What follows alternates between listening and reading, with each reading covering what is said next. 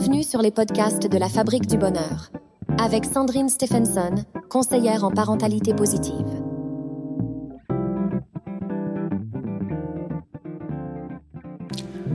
Mon enfant ne respecte pas les règles. La discipline positive inclut fermeté et bienveillance. Ainsi, si votre adolescent ne respecte pas une règle proposée et validée avec vous, il est essentiel de vous montrer ferme en dirigeant votre communication sur son comportement et non sur lui.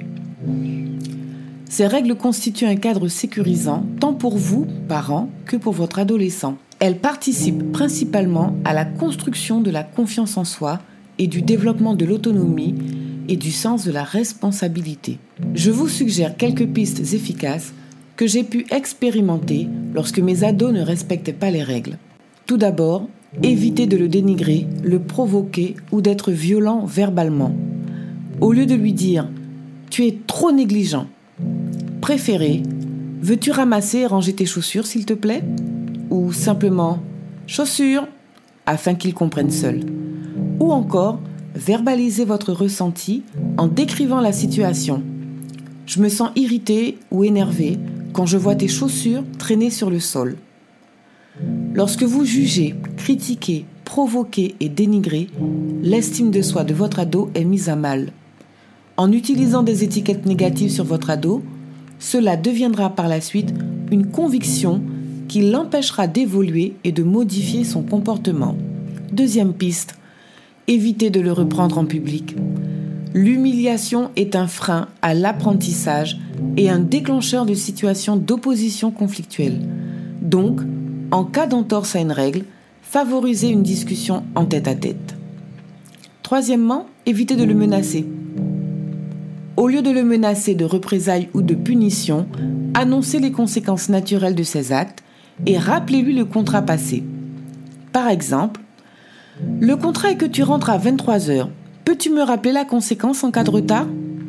Et là, l'enfant vous répond Oui, ma prochaine sortie sera annulée. Ne le frappez jamais.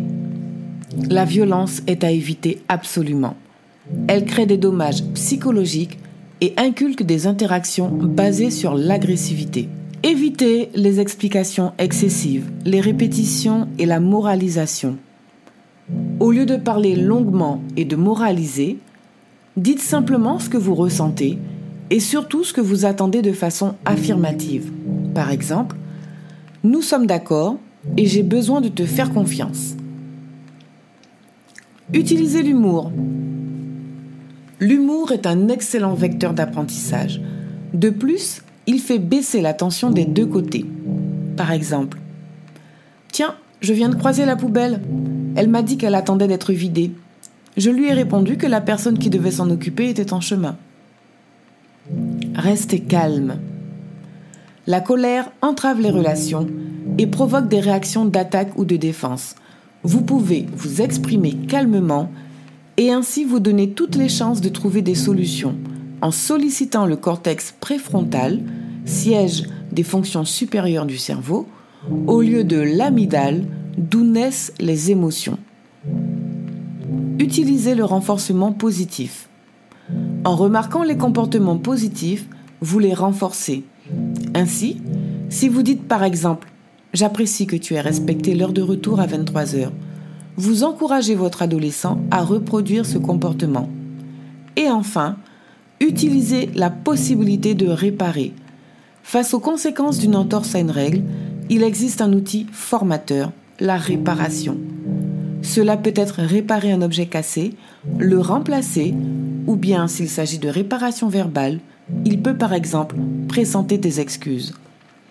Dites-moi en commentaire, parmi toutes ces pistes, quelles sont celles qui vous correspondent le plus et que vous pensez être en mesure d'appliquer assez facilement?